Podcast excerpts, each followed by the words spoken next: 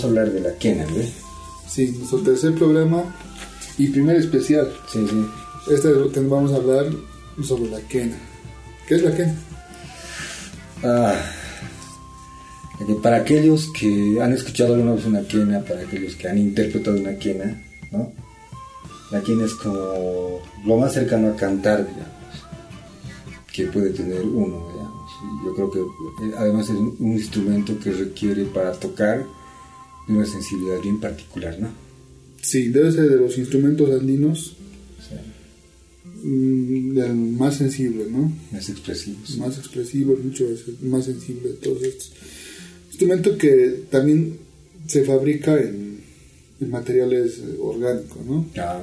Materiales naturales como, como la caña, variedad de maderas, sobre todo tropicales, ¿no? Sí, tropicales, eh, de hueso. También hay de hueso. He visto quenas de aluminio. De aluminio en esta última etapa. he visto quenas este, de cañerías. De, cañerías. Pero como hemos dicho, la quena como, como, como tal es un instrumento que está presente, digamos, en el aspecto de la música andina. Sí, muy presente, pero quizás ha sido llevado a un segundo plano. También. No se le ha dado tanta, tanta visibilidad. Cuando uno, digamos, te empiezas a ver cómo nos perciben desde fuera, mm. la quena no es una protagonista. Pero es obvio que no, la música menos ha sido muy presente y ha tenido muy buenos exponentes. Claro, o sea, podemos hablar de la quena, digamos, como eh, luego de la revolución del 52 en Bolivia, podemos hablar de la quena cuando va tomando protagonismo mucho antes que la zampoña en la música criolla, ¿no? Y esto gracias a los, a los jairas, ¿no? Ya esta quena del gringo Fabreno, que era bastante juguetona, bastante peculiar, medio dulzona, digamos. Pero eh, a mí particularmente, digamos, me parece de los instrumentos de vientos el instrumento más sensible que hay. Sí con mucho es más sencillo. Sí. Habrá buenos zamponistas, excelentes temas para zamponear, lo mismo con el charango, pero la quena siempre tiene ese, ese lado especial, ¿no? Y sacar la parte más sensible de los intérpretes. Ser vehículo quizás el mejor vehículo para un para un músico, para un músico sobre todo un músico lindo. Sí. Podremos una cancioncita, ¿no? Con ese sí, vamos a ponernos con un dúo de uno de los uno de los mejores exponentes que tenemos de Rolando Encinas. Uno de los mejores exponentes de, la quena en Bolivia. Estamos hablando ahora de, es, un poco más local el asunto y estamos hablando también de quenistas. Vamos a hablar hoy día de quenistas eh, más contemporáneos, digamos. ¿no? Rolo Encinas, que ha sido parte de Guara, eh, director de música de maestros, eh, ha hecho un cuarteto mayor de la Capana. Sí, que es un derivado, digamos, de música de maestros, donde ha sacado ya, el escogido, no sé, pero tiene a sus exponentes sacados de ahí, y forma un grupo que es Acapar. Y vamos a escucharlo a él, junto a Koji Hishimoto, un japonés, intérprete de los vientos andinos, igual, excelente, muy bueno. Probablemente son Batman y Robin, claro que me pongo a pensar. sí, sí. El, el, Koji y el Rolo son Batman y Robin, digamos. Eh. Yo no he visto este, esta, esta simbiosis, esta amalgama de dos vientistas a ese nivel, ¿no? Porque lamentablemente, si la quena, digamos, es un tema, es, es, es, un instrumento muy, muy sentido a la hora de tocar, también me, me, me parece que, digamos, es un instrumento como que tiene algo de ego, ¿no? o alguna vez has visto así un dúo de quienistas que ¿no? En esta última etapa nos estamos atravesando donde hay muchos solistas, hay mucha gente que va y la quena, ni, ni casi se la quena, sino la personalidad del tipo empieza mm. a ser el protagonista, ¿no? Más que la quena Lots. Más que la quena Sobre todo en esta última etapa. Sí, sí, Pero entonces es el, el Koji y el Rolando Encinas haciendo un dúo de quena, Batman y Robin, ¿no? sí, los Batman y Robin de la quena Bolivia. El tema se llama Gualaicho, y está en el disco de Acapada Sulimana. Para quien pueda conseguirlo, está ahí. Perfecto, vamos con el tema. Vamos a escucharlo.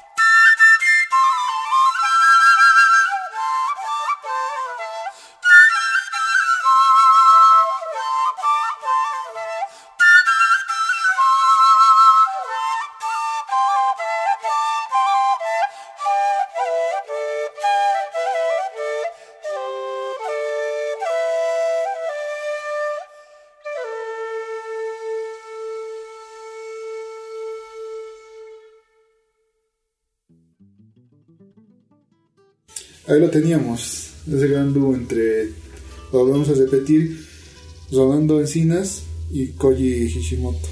hay un punto que es bueno acotar esto, ¿no? O sea, en determinado, no, no sé exactamente la fecha, pero en determinado momento de la, del desarrollo, digamos, de la quena en el siglo XX de Bolivia, y Rolando Encinas hace un aporte invalorable, ¿no? Le, da la, le da ese toque a la quena, digamos, la afinación en sol mayor para empezar y para que las notas sean más exactas, los agujeritos, hay algunos que son más chiquitos y más grandes. Ese es un aporte de Rolando Encinas y ese aporte es fundamental. Ahora, eh, es bueno también, hay diferentes tipos de tenistas, ¿no? Diferentes intérpretes. Vamos a mencionar hoy día los que nosotros personalmente consideramos son los más influyentes y que no tienen, pues, por lo menos desde nuestra perspectiva, no tienen influencia uno del otro, ¿no? Sí, de hecho hemos estado antes de empezar a grabar buscando y la verdad es que hay bastante. Bueno, hay harto, no hemos llegado a hacer una lista de los que creemos que pero igual, o sea, hay, hay, tranquilamente menciones honoríficas aquí. Hay menciones honoríficas, hay, hay puntos medios. Sí. Por ejemplo, eh, como decíamos, si, si, si hiciéramos un tema específicamente la quena tendría que ser una monografía de dos o tres horas, tranquilamente, ¿no? Sí, pero esta, de repente vamos a hacer otro especial, o sea, porque el material es bastante, hay mucho por hablar aquí, así que...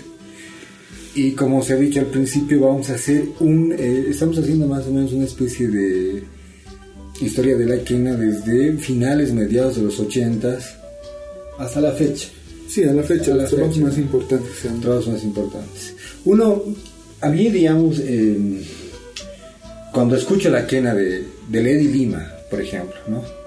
Puedo reconocer la, la quena de Lady Lima en cualquier lugar porque me parece que es uno de los pocos eh, quenistas que tiene esa, esa mezcla de técnica, hay una técnica ahí, y eh, la dulzura con que toca la quena, ¿no? Sí, es el, el que dice que quizás ha llevado al extremo esto. Mm. No solo, como tú dices, es, es, la técnica, es la digitación que muestra la precisión en las notas, mm. sino también es esa parte expresiva. Prácticamente está hablando, hay temas que están en su disco solista, eh, podemos ustedes mencionar algunos. Claro.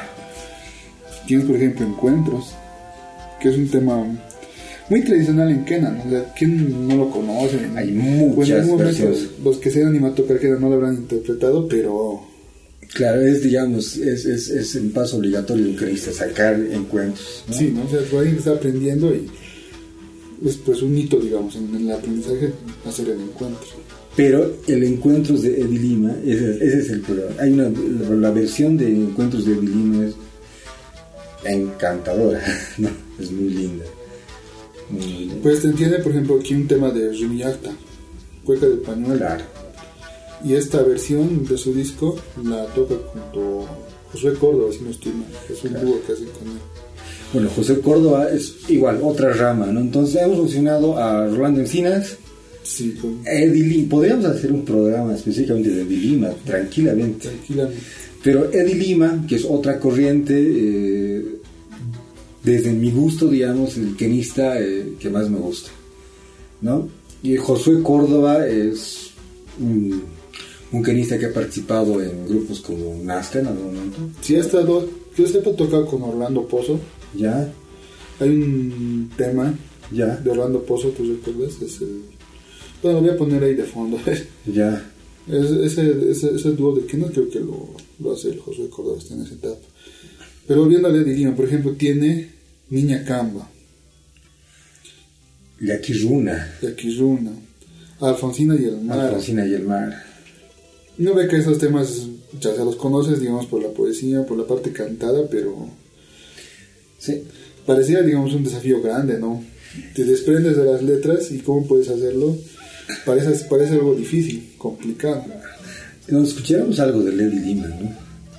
Nos bueno, podríamos poner muchos temas, pero el que me parece que está mejor logrado en cuanto a sonido y grabaciones este, del disco Waritay de Punto Nazca, el Pituco. Ahí podemos ver, digamos, el alcance técnico de Lady Lima y también la expresividad ¿no? en ese tema, que es un tema tradicional ecuatoriano, ¿no? Sí. Pituco. Y Ahí- también que, que es un hito porque, porque digamos, técnicamente, Mm, creo que hasta ese tema, hasta el registro de ese tema, no hay una que así. no. A partir de ahí, precisamente sale de Lima el que va a desarrollar los otros temas, pero creo que en lo, en lo técnico es ya, pues, viene a romper, digamos, muchas cosas cuando sale el pituco. Claro, el- hay- o sea, igual que el encuentro, el, el Pituco tiene muchas versiones. Es muchas como un, un tema fetiche, ¿no? Claro, un tema fetiche. escuchando, para los que saben, hacen quena, Pero los que hacen que sí, o sea, el pituco, encuentros, el trapiche, que igual es otro el tema. trapiche, que todo, que, que tienes que sacar, digamos, y te, te vas a considerar un tenista capo, ¿no? Sí. Pero, ¿por qué el pituco particularmente acá de Lady? Porque después de Lady Lima, muchos quenistas han sacado el pituco a partir de la versión de Lady Lima. Sí, son, parten sobre su sobre la base de lo que ha hecho Lady. Pero hasta ahora no hay alguien que lo toque con esa sensibilidad. Y bueno, la velocidad la han logrado, ¿no? Muchos. No, se puede digitar todo, pero De la sensibilidad, la ligadura de notas no se logra. Entonces, ¿qué ponemos? El pituco.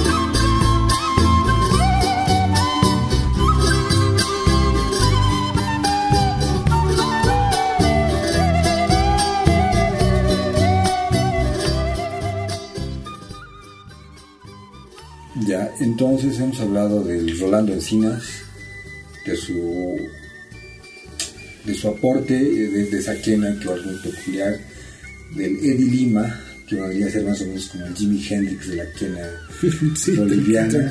¿no? Solo le falta tocar con los dientes, pero no puede porque está soplando. Ahora me parece que es bueno hablar del Oscar Córdoba.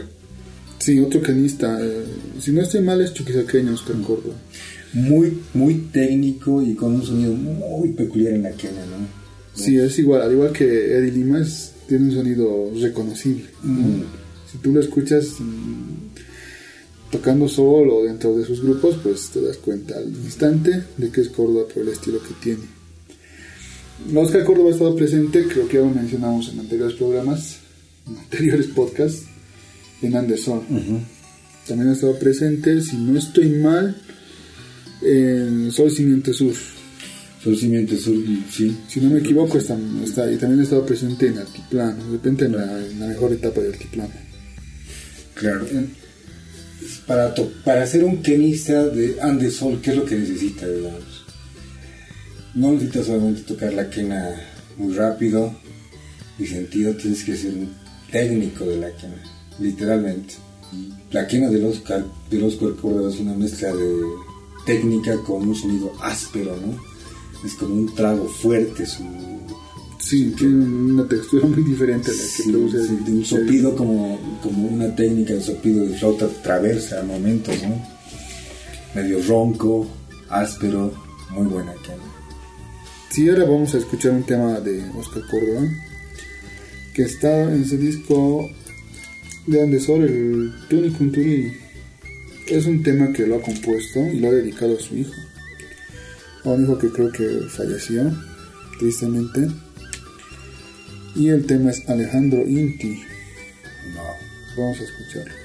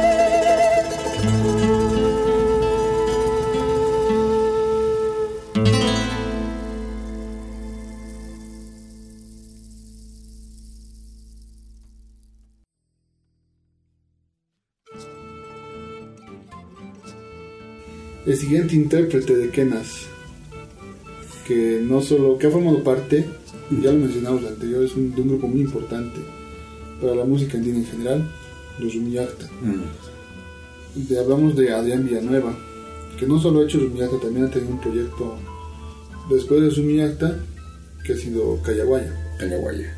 ¿No? Donde estaba con Juan Carlos Cordero, Fernando Jiménez, Saúl Callejas, Edgar Y como un dato curioso, te diré que con, con Erland, con un amigo nuestro, pues estuvimos, fuimos a comprar CDs. Ya. Nos fuimos a Lauro a ver qué había. Ya. Y nos compramos CDs de Callaguay. Ya. Entonces estábamos en la puerta porque creo que estábamos haciendo cambio o algo así porque pagamos creo uno y luego nos repartimos el gasto afuera. Ya. ¿Y qué crees que pasa? ¿Quién crees que se, que nos topa ahí? El Adrián Villanueva. El Adrián Villanueva. Y, lo, lo, lo, más sorprendente es que nosotros estábamos comprando CDs de Callaguaya, el proyecto de Adrián Villanueva. Claro. Y nos lo encontramos ahí. Un señor muy amable, nos fuimos los CDs también. y nos comentó, sí, ya está, está mayor, sí. Está rondando los 70 años tranquilamente, Adrián Villanueva. Y esa vez nos comentó que estaba en un proyecto, bueno, que tenía la intención ¿no? de, hacer algo, mm, de sacar un tema entre Kena y Arpa, creo con un francés. Que, que se concrete. Bueno, de los quenistas que mencionamos hasta ahora, bueno, a, hablar de Andrea Millán, probablemente sea el quenista que más escenarios internacionales ha pisado, ¿no? O sea, pero localmente, bueno, en Bolivia, Adrián Villanueva debe pasar raudamente por la cabeza de mucha gente si no se lo casi conoce. un anónimo. Un anónimo en Bolivia, pero eh, internacionalmente Adrián Villanueva es muy conocido, ¿no? A mí la quena de Adrián Villanueva me gusta mucho, ¿no? Y este es otro aspecto, digamos, de la, de la quena. La quena no es solo un instrumento donde vas a mover muy rápido los dedos, o sea, yo conozco muchos quenistas que hacen eso, ¿no? Que ven muy rápido los dedos y que hacen notas muy altas. Pero eh, Adrián Villanueva, digamos, sería para mí como la el sumo, la simbiosis del sentimiento de la quena, con esas notas largas, no muy, ¿cómo sería? No muy entreverado, no muy... No necesita hacer muchas notas en un segundo para sentir la quena de Adrián La quena de Adrián es muy sentida, es muy linda, muy particular, ¿no? Y bueno, aquí vamos a escuchar un temita de Adrián Villanueva que está en el disco de Taquilillazo, de Rumillasta, y el, el, tema se llama Mamá Florencia. Y una notita más, eh, alguna vez escuché por ahí que ese tema se lo compuso, si no es a su mamá, se lo compuso a su abuela, una de dos. Entonces, a mí el tema, me, escuchar el tema y escuchar la interpretación de Adrián Nueva en ese tema particularmente me, me hace viajar inmediatamente al altiplano, ¿no? Y, y esos acordes menores que te provoca el altiplano, digamos. Eh, Nueva Florencia de Adrián Villanueva.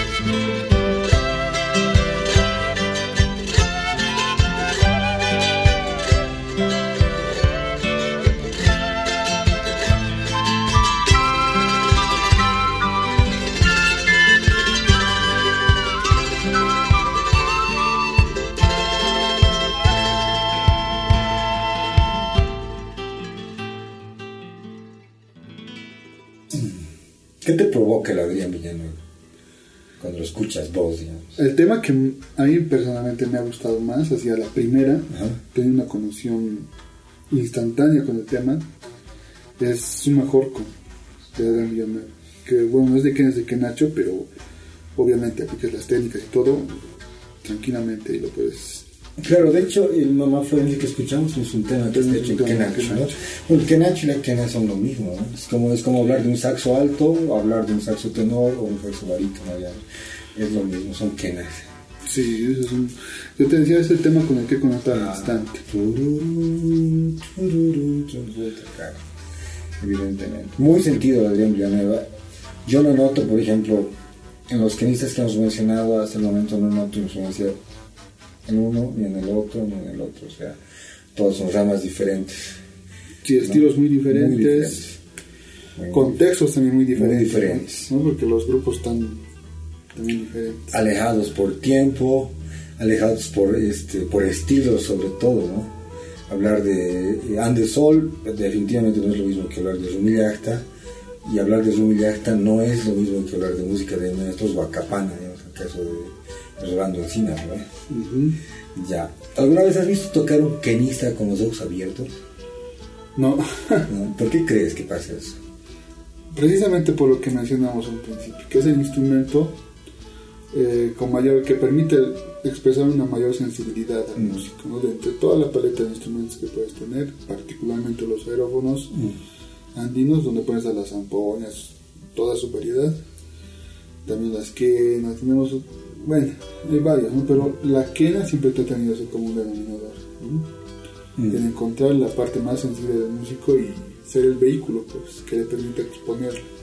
Claro, yo veo fotos de quenistas y veo canciones de quenistas, videos de quenistas, y yo muy pocas veces he visto a un quenista tocando con los ojos abiertos. ¿no? Y es básicamente por la sensibilidad que requiere el instrumento lo sabes vos, lo sé yo, porque también somos intérpretes de Kena en cierta medida, ¿no? Y bueno, ahora eh, vamos a hablar de otro kenista, ¿no es cierto?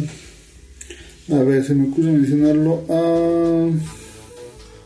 un canista de una agrupación ya, digamos, insigne, emérita. Sí.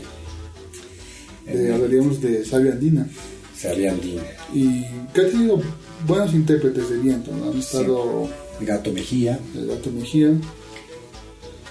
Bueno, lo que yo recuerdo y, por, de la... Sobre todo de esta última etapa, ¿qué, qué quieres? 15, unos 15 años, algo más de 15 años que está Edwin Herrera. Sí. Este músico, que un día igual me lo topé en la calle. que yo estaba por la, de la de la calle Comercio, donde hay la pasarela está. Ya, perfecto. Estoy yendo por la pasarela y veo un tipo grandote. Es grande, muy grandote. Con su melena. Con su melena, así con, con, una, con, una, con una cuestión bien ochentera, ¿no? Todavía, ¿eh? bien más o menos como Prince, sí, esa pinta, Medio, medio gordito. Con, su maleta, claro, grandote el señor, ¿no? Sí, sí. ¿Qué podemos decir de Edwin Herrera? Eh, tiene interpretaciones clásicas de Kenan, tiene un disco de hecho solista Kenan también. Creo, o sea... Yo creo que es de los pocos balanceados. Sí. O sea, es buen canista sin, digamos, ser el, mejor canista de Bolivia, pero... Y es técnico. Tampoco es, es también toca zampoñas muy bien. Sí. Sin llegar a ser, digamos, el mejor, pero... tampoco es por debajo, ¿no? no quiero decir que es... Es que lo hace mal, lo hace bien. Es que a estas alturas, digamos, cuando hablamos de estos quenistas de los que estamos hablando hoy día, intérpretes bolivianos todos, porque extranjeros hay muy buenos igual, pero cuando estamos hablando de esos quenistas, yo no me atrevería a decir quién es mejor que quién. Sí, pero podemos decir quién te gusta más, ¿no? Claro, o sea, quién nos gusta más es una cuestión muy subjetiva, digamos. A mí me puede gustar más el Edwin. Pero el Edwin Herrera no es menos veloz que el Edwin. Puede ser así de veloz en, algunos casos incluso un poco más. El Lima, digo, el, Herrera también tiene un toque medio dulzón en la quena, pero obviamente no para diferencia. Es otro estilo completamente diferente. O sea, podemos decir que nos gusta más efectivamente, pero el Eddie Herrera no está por debajo de ninguno de estos y tampoco está por encima de Sí, como te decías, para mí es el más equilibrado de todos, porque es buen pianista, ah. es buen zamponista. Sí. Eso es muy difícil, digamos, que otros podríamos tratar de incluir ahí. Fernando Jiménez, digamos. Sí, que, nos, que me sorprendían, y sobre todo esto último. En la última etapa, ¿verdad? Uno que, que conoce, digamos, la carrera de Fernando ah. Jiménez, sabes que es zampona, ¿no? Claro. Es solista todo el tiempo, pero en esta última etapa lo vimos en Guara. Claro tocando la quena. ¿Quién va a tocar la quena? Tal Fernando ahí. Yo te voy a contar una anécdota de Fernando Jiménez. bueno, era yo cuando estaba saliendo de la pre-militar, mi primer ensamble de música folclórica. Y ahí estaba yo este, en un ensamble con el sobrino político de Fernando Jiménez. Pues. Se llama Eric Pérez y actualmente toca la guitarra Cachamalco. Era el guitarrista de mi grupo y era el, la tía de Eric Pérez, era la esposa de Fernando Jiménez. ¿No? Entonces Fernando Jiménez lo ensayábamos algunas veces, ha pasado por el ensayo, nos veía a tocar, nos decía, bien chicos, sigan adelante. Y en una de esas al ensayo yo me fui sin mi quena. ¿no? Ya. Sin Y el guitarrista Eric Pérez agarra y me dice, eh, te voy a prestar la quena que me ha regalado mi tío, el Fernando, me dice. Ya, ya, préstame una quena negra, ¿no? Una quena negra, me regaló. Digo, me prestó la quena negra. Efectivamente toqué esa noche con la quena negra bastante dura, porque la quena era de ébano y las maderas duras, es un poco difícil, ¿no? Desde sacar que de repente las, quenas más cotizadas aquí ah. deben ser las de ébano. Claro. Porque tienes las que son de caña, mm. de madera, hay unos que hacen madera con hueso. Claro. Dicen que para mejorar el emboquillado, ¿no? Pero y cuando ves a, los, a estos kenistas, y creo que ninguno usa quena. Podemos hablar de la, de la quena de Lady Lima también más ratito. ¿no? Pero pues, el final de la historia es esta, ¿no? Me prestó la quena. Entonces la soplé tanto esa noche, o sea, soplé tan fuerte, porque la quena además ha debido estar mucho tiempo guardada hasta fría, ¿me entiendes? La soplé tan fuerte que terminamos de tocar un tema, creo que era un tema, ay, no sé, creo que tema de Cachamalco. Ya dejé la queda en el sillón y el cambio de temperatura hizo que la queda reviente y se partió. Se ha partido. Se agarraba la cabeza el charco así. La quena que me ha regalado de mí. Me ha regalado mi tío, el Fernando Jiménez, de hecho que costaba más de 200 dólares.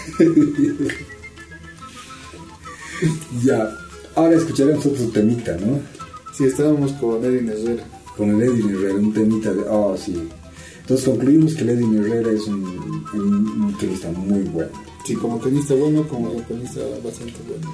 Sí, como tenista muy bueno. Yo he visto. Y es, muy rico verlo en los, en los performances que tienen en Sabiandina, en los instrumentales. Sí cómo cambia de instrumento a instrumento y se va cómodamente. Claro, es solo, ¿no?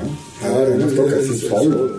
Algún rato le apoyará, digamos, Gerardo, pero, pero no solito. Y, los temas son, tienen pues un, como te digo, una fuerza. Claro. No son muy presentes, los vientos se tocan con mucha fuerza. Sacar, digamos, o pasarte de una quena a una zanja inmediatamente. Es, primero que son técnicas completamente diferentes, ¿no? Tocar zancón y quena al mismo tiempo. Yo lo he visto en un programa que daba en la televisión por cable, un programa cochabambino. ¿Qué se llamaba? Pues bueno, es un, programa cochabambino, que es un programa independiente.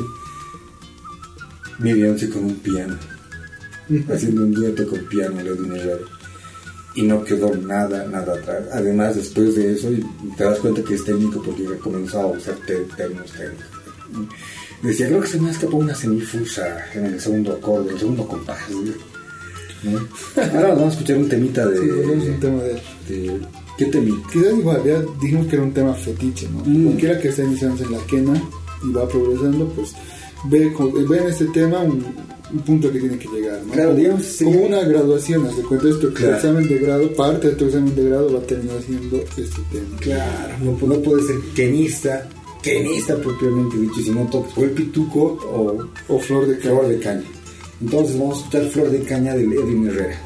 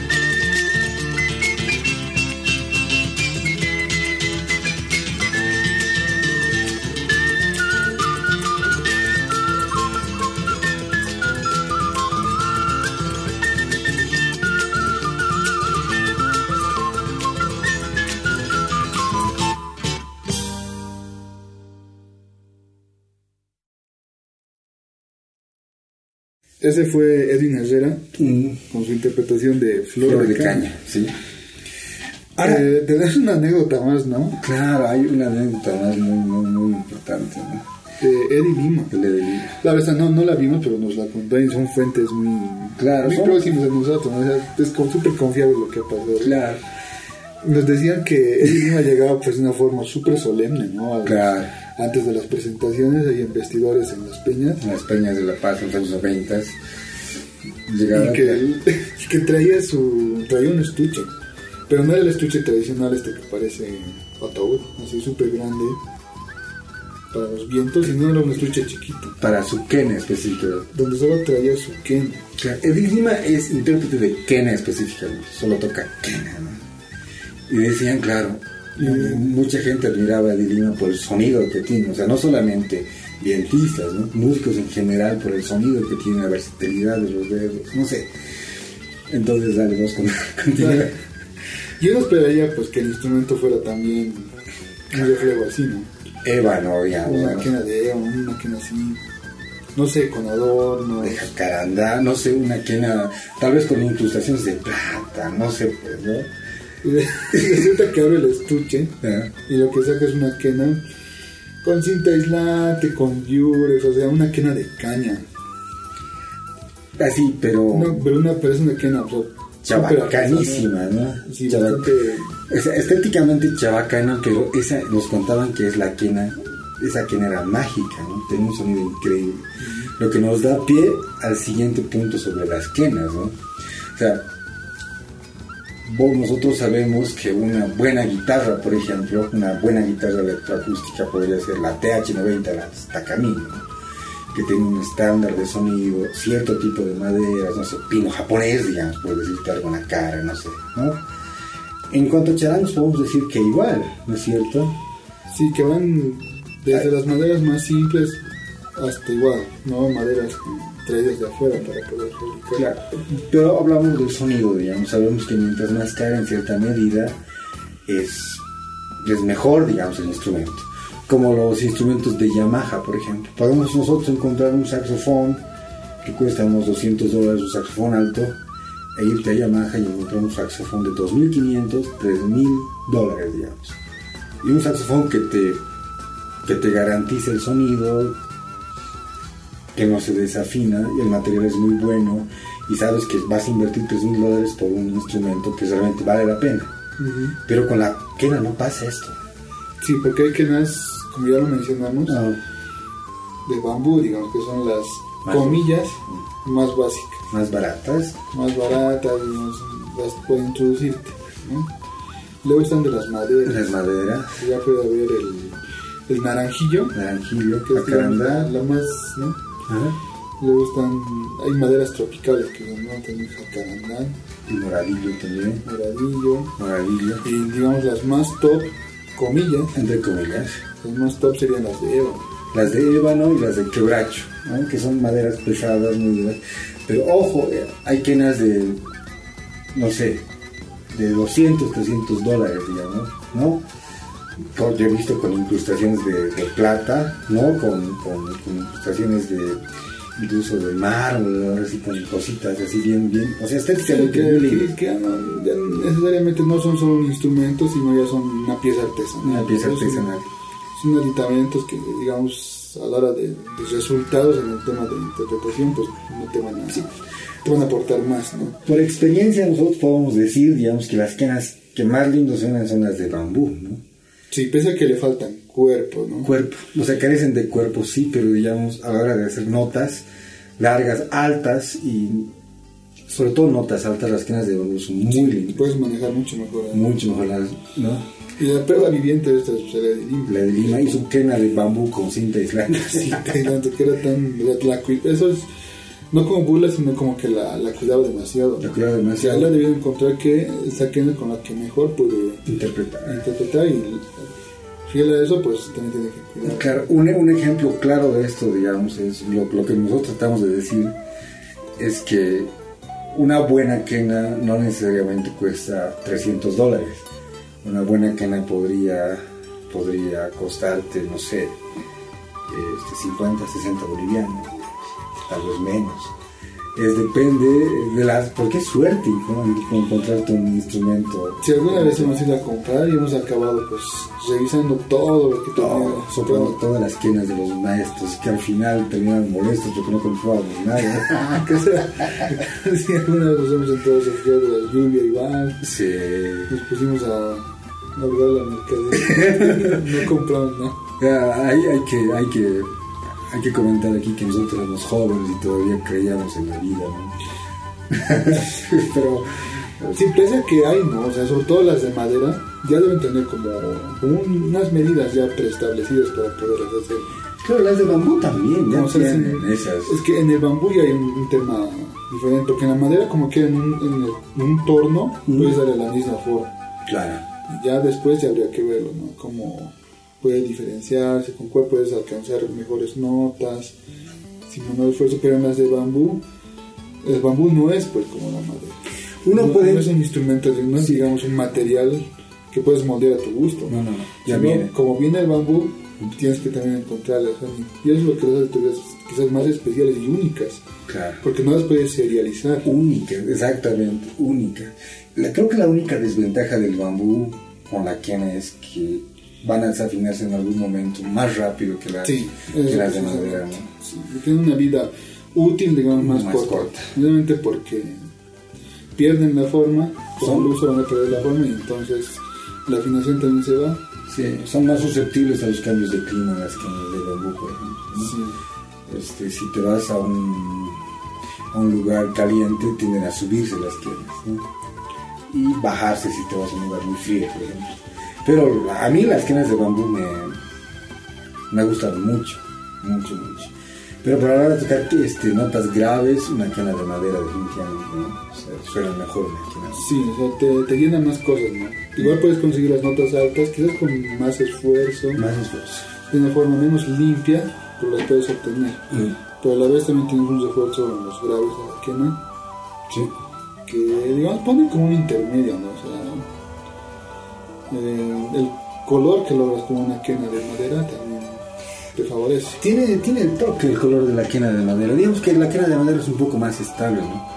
Pero yo me quedaría, si es que la, si, es que una quena de bambú no se desafinaría, me, me conseguiría una quena de bambú de caña un poco más gruesa para que tenga cuerpo y la dulzura del bambú, ¿no? A la de interpretar la quena. Ya hablando de materiales de quenas, hablaremos pues ahorita del Josué Córdoba, ¿no?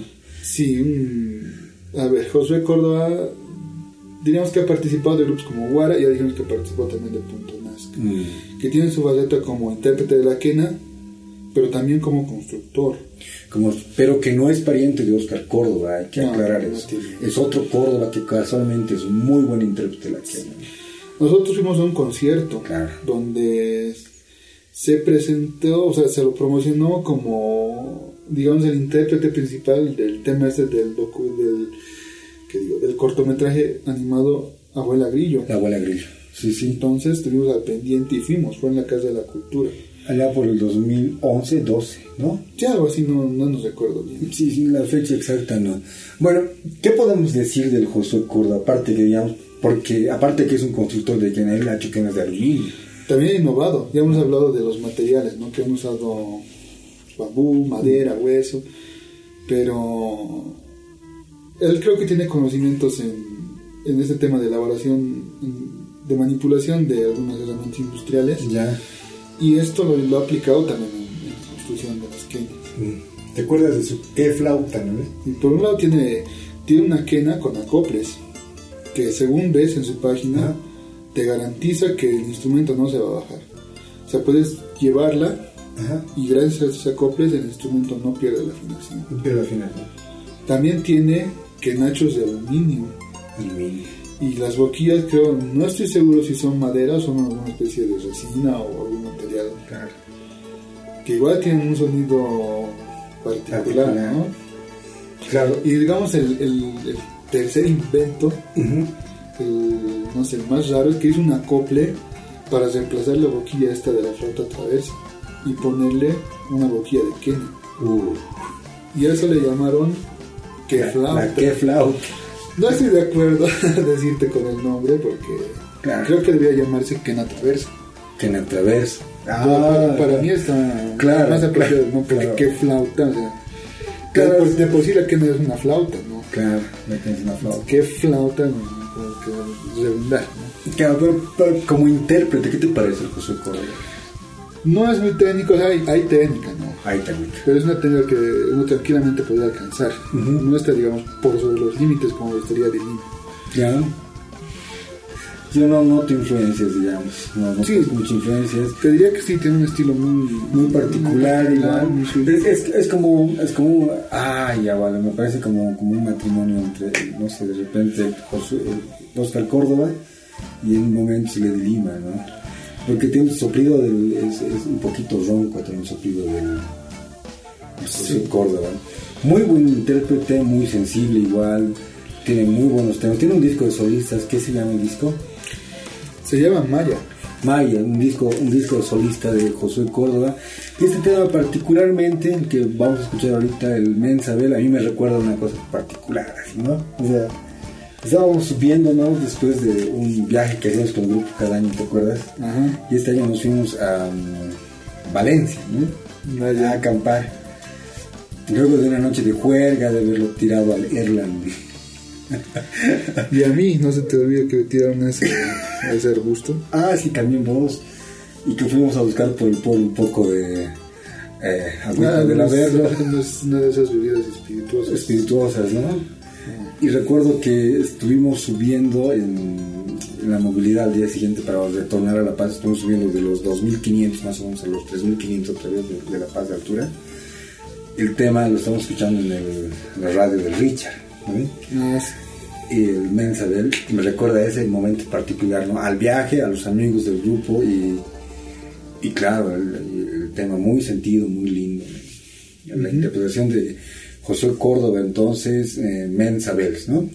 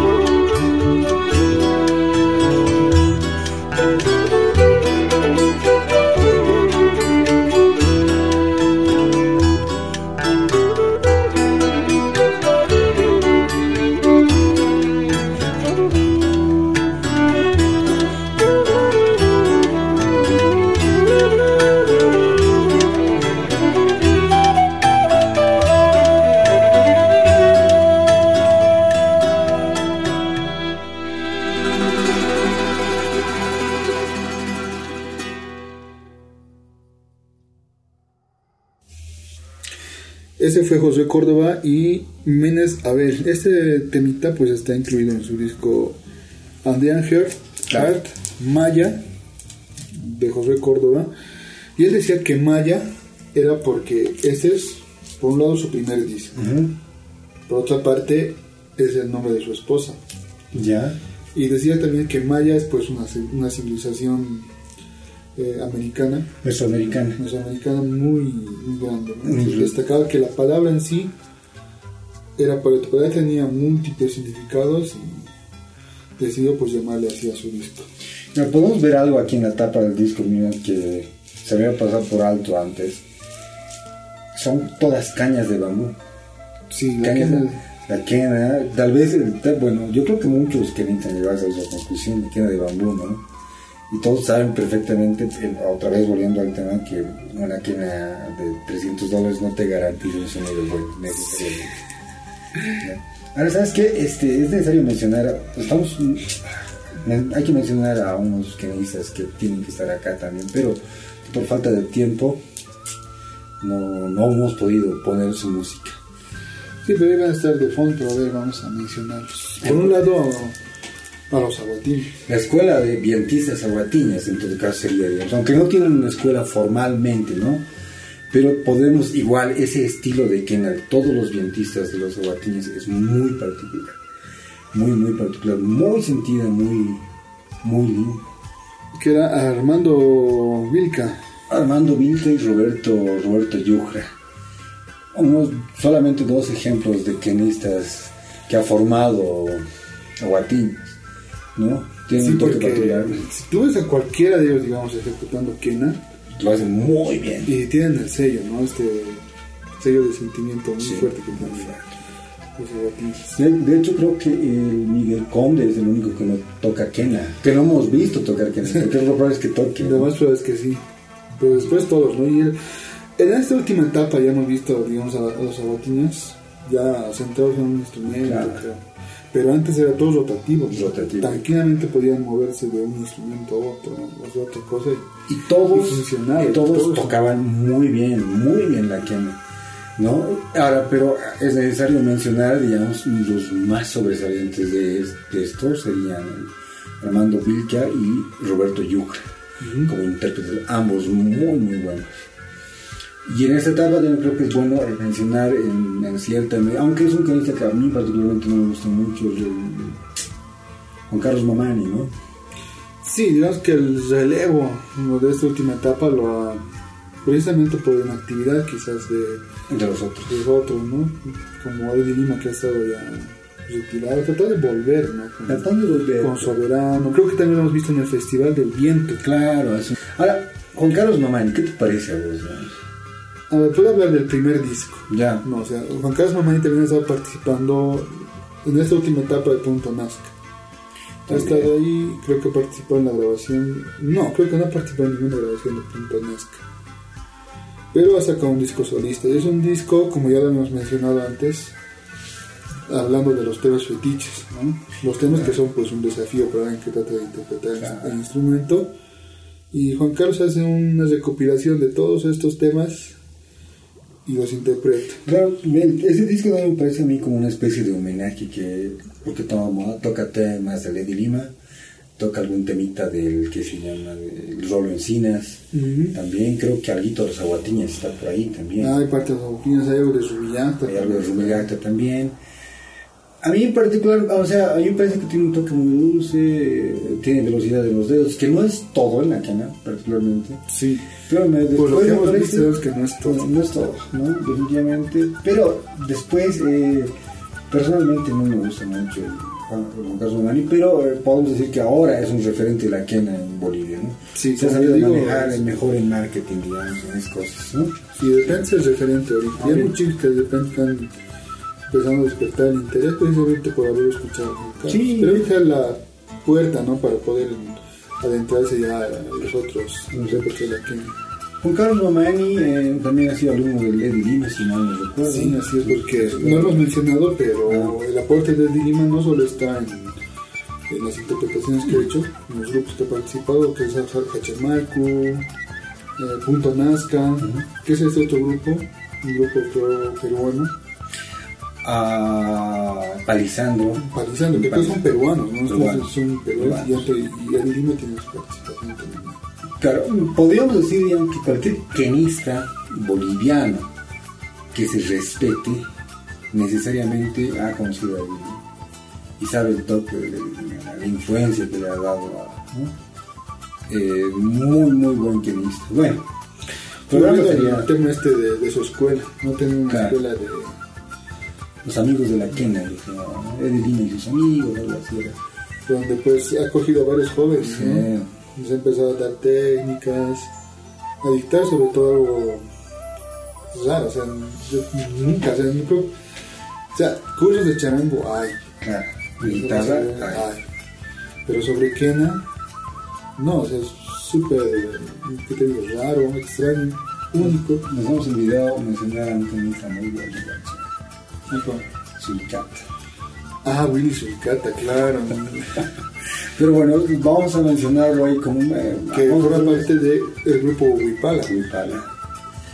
Que muchas veces ubicas a Wipala por dos temas, ¿no? Porque mm. han sonado en su momento el, pasta y el, creo que otro más, pero obviamente Wipala tiene una extensa discografía. Igual un, grupo eh, hasta, cierta, hasta cierto punto subterráneo de músicos muy técnicos, mucha música interesante. En este sentido podemos decir que nos gusta o no nos gusta, digamos, eso ya es una cuestión más personal, ¿no? Pero, eh, claro, hay que mencionar a Sulcata. lo más, bueno, en cuanto a sensibilidad y velocidad, digamos que está, por, está con, la divina por ahí, Creo que la desventaja de Sulcata fue que fue después de Dilima. Bueno, habría que ver también eso. Pero Eddie Lima, bueno, su... Sí, tiene un, ya un extenso trabajo con Wipala y también ha sacado un disco solista. hay que hacer un segundo programa de quién es. Y hay que hacer un, acá pedimos 10 minutos de trabajo de Sulcata porque me parece que hay que escuchar eso. Bueno, nos despedimos con un temita, ¿no? ¿Qué nos podemos poner? Hacemos con Aguatiñas Yuri. Muy buenas interpretaciones de Kena, muy sensible, muy sensible. Sí, nos vemos la próxima. ¿Eh?